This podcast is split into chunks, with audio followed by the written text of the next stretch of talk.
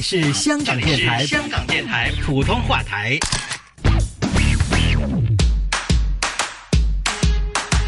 不普通学堂，谱出校园精彩啊！不普通学堂，周文你好。淼儿你好，嗯，在直播间呢，我觉得这几个星期都非常的热闹啊。因为都有，除了是我们两个之外呢，嗯有另外的一些学生。当然，除了我们两个之外呢，有的就是肯定是谭老师了，这个是每一个星期啊都是一定的了。但是呢，谭老师呢每一次都非常的客气，他说不如这样子，我把一些同学们呢、老师们呢都一并带上来啊，就让他们暑假呢好好的就可以啊过一个比较啊有充实的有意思的啊比对。比较难忘的一个暑假，来体验一下这个广播，对。并且呢把他们平常对于普通话的学习啊以及朗诵呢一并带上来，然后给我们做分享。是的，因为这小朋友是相当棒的，嗯。特别是在另外一个谭老师的指导下，啊那就是呃表演呢很多的拿奖啊，啊。到很多的地方拿奖，所以一定要他们来。那就不用我们介绍出来了。嗯。对了，除了有御用普通话老师谭成珠教授以外呢，还有另外一位谭老师啊，那么也是呢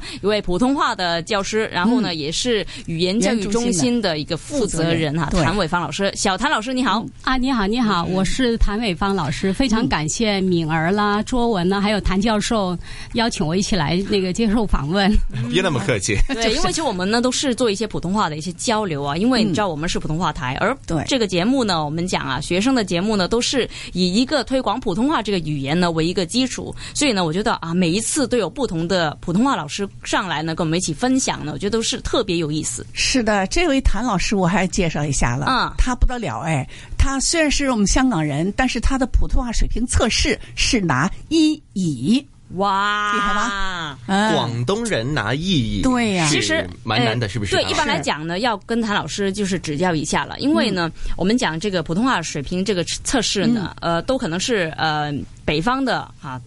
呃，一些朋友啊，会比较多数去考哈。南方的呢，可能因为可能很多的方言啊，广东话，所以就是对于普通话呢，就会觉得啊，诶，唔唔唔识或者冇咁标准啊，是很正常的这样子。那其实南方跟北方他们去考试呢，那個成绩啊，怎么样？是不是真的北方的朋友会高分一点？错。北方呢，如果不温习的话，他也会拿三甲三乙。哦哎，南方很多的老师啊，哇，温习把那个课文六十篇课文全都背下来了，所以他也会拿一乙。我很多的学生当老师的学生啊，他们都拿一乙。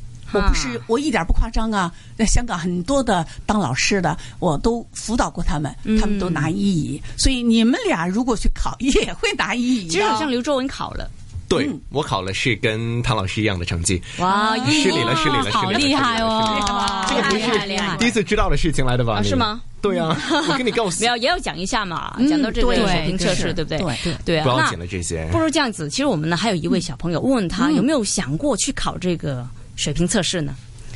我没有想过，因为我想再学的好一点，才去做这个测试。嗯，你能不能说一下你的名字呀？对我叫何芷宁，啊，嗯芷宁，芷宁，那你跟哪位老师学普通话的？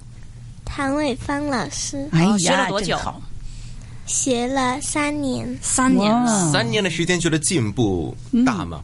进步快吗？都很大，因为我从我二年级是差不多完全完全是不懂拼音的，但是现在我还已经学进步了很多。啊，在你正式的向谭老师去学习普通话之前呢，对于普通话有没有一定的了解，或者是说啊、懂一点点啦？这样就是懂一点点，就是懂一点点而已。嗯，是那为什么会开始学习普通话呢？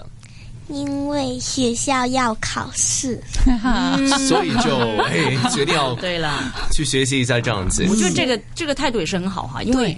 考试是必须的嘛，是是是那我肯定要准备好一些来去迎接这个考试，对不对？那将来怎么样发展，将来再说啊。就好像你现在，我知道你好像带了一个作品过来跟我们分享一样，是。啊，不如这样子，我们呢在跟谭老师呢两个谭老师去聊一下啊，他怎么样去指导他之前呢，我们不如先、呃让同学呢就为我们表演一下，然后呢啊再去看看他、嗯啊这个感觉啊啊是怎么样的，好不好？好。行，嗯，把时间交给你，芷宁。聪明的乌龟，一次，有一只老乌龟被水冲上了岸，渴得奄奄一息，没有力气再跑回水中，正急得不知如何是好。就在这时，来了一只狐狸，它看见老乌龟这么肥大，馋得直流口水。恨不得一口吃了它。这对老乌龟来说，真是雪上加霜呀！它赶紧把头和四肢都缩回壳下，静静的等狐狸开口说话。果然，狐狸熬不住了，大声叫道：“老乌龟！”你以为你缩在里面，我就吃不到你了吗？我可以拿个铁榔头来，把你的肉敲个稀巴烂。老乌龟大吃一惊，但他还是不动声色地说：“我的壳坚硬无比，只怕你用铁榔头敲。”反弹过来，砸死你自己！狐狸眼珠一转，又想出个主意。那我把你扔进火里，烧熟了正好吃肉。老乌龟哈哈一笑，说道：“哈哈，好极了！我呀，最喜欢在火里洗澡了。”你呀，快把我扔进火里！狐狸恼羞成怒，你不怕火？那那你给把水了吧，我要把你淹死！老乌龟一听，心中大喜，但他却装出一副恐惧的样子，全身颤抖，哀求道。狐狸大哥，求求你了，千千万别把我扔进水里，我最怕水了。愚蠢的狐狸拿起老乌龟，用力将它扔进了河里。老乌龟终于又回到了自己的家。谢谢，掌声鼓励一下。嗯，这篇作品叫做什么？聪明的乌龟，聪明的乌龟练习了多久了？练习了都几个月了。几个月的时间，有用来参赛或者是做其他表演吗？有啊，参赛参加了小学生普通话擂台赛。嗯，拿到什么奖啊？金奖。哎呀，厉害，拿到金奖。嗯，因为呢，这个文章的一个篇幅呢，比我们平常啊要朗诵的、背诵的一些诗词啊，啊，都好像要长哦。对，其实这个难度在哪里呢？小谭老师，嗯，我觉得是那个，因为他有几个角色，你就不能说，因为你是一个人来演绎，你就不能一个一个一个声音来表演出来。嗯，完了以后呢，就是比如说老乌龟了，他年纪比较大了。你说话的时候呢，你就得要慢点。完了有狐狸呢，就是一个比较狡猾的那个。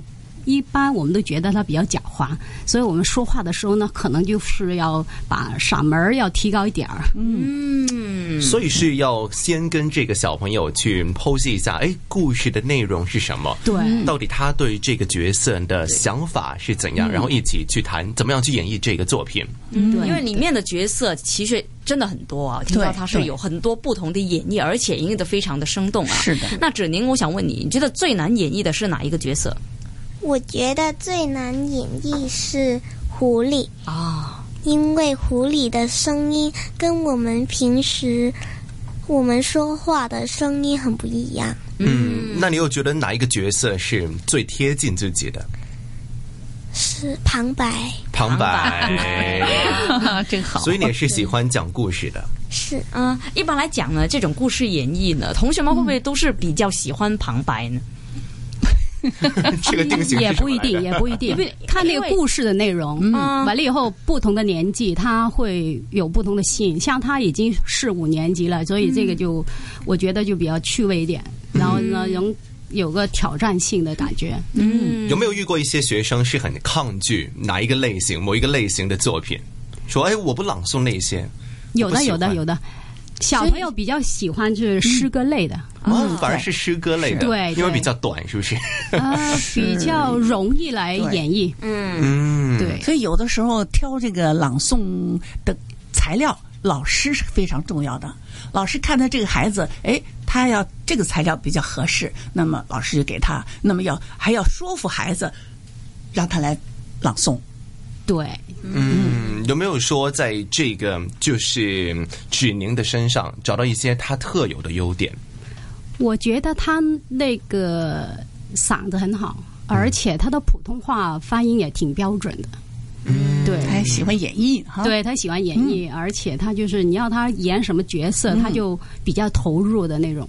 五年级的小学生，我觉得现在真的太厉害了。就是啊你看，把那个呃狐狸和那个乌龟的声音都演绎的那么好，那么准确的哦。对，因为我经常都说，平常他们可能在外面比赛表演的时候呢，是有动作、有眼神，很多其他肢体的一些配合。但是来到电台的时候呢，我们只听到声音，其实你就可以知道这个小朋友、他在准备这个材料的时候用功是有多少。是的，那呃，因为呢，我们这个不同学堂哈，其实时间有限了，就有一个问题想问问呢，小唐老师，你是怎么样呢，用一些技巧来去帮助同学们投入他们的角色呢？嗯我让他们就是，就你好像就是里面的一个角色一样的感觉。嗯，完了以后呢，可能是通过一个讲故事，比如说，当你是这个时候，你是一个乌龟的时候，你想想乌龟走路是多么的慢呐、你不能平常我们家里都看见有些乌龟，它都走路比较慢的，然后你说话的时候就得要慢。嗯呃，比如说狐狸，虽然我们没没见过，但是我们从故事里面经常都会接触到。这个也这这个小动物呢，比较狡猾的，说话好像就比较快，然后那眼睛呢会转的那种感觉，然后让呃学生去体会。OK，都是要先明白那个特点啊，那个角色的一些可能呃细节呀、然后自己去代入啊，这样就比较简单。是，而且要投入很非常重要。啊，投入非常重要啊！这个我觉得也得看看学生他自己爱不爱这样对呃的一个活动啊，比如说爱不爱朗诵啊，爱不爱表演啊，对不对？芷宁，对，对，对，那今天就非常感谢，除了是谭老师之外，还有谭伟芳老师。对，嗯。谢谢谢谢。还有谢谢小朋友。芷宁来到电台来跟我们分享这个表演。嗯。嗯，好，谢谢。也给大家预告一下呢，其实下星期呢，依然也会有两位谭老师啊，一位谭成珠教授，一位谭伟芳老师呢，双谈系列啊是不是？对，双谈系列。然后呢，就是带其他的同学们呢，跟我们一起来分享他学习普通话的故事。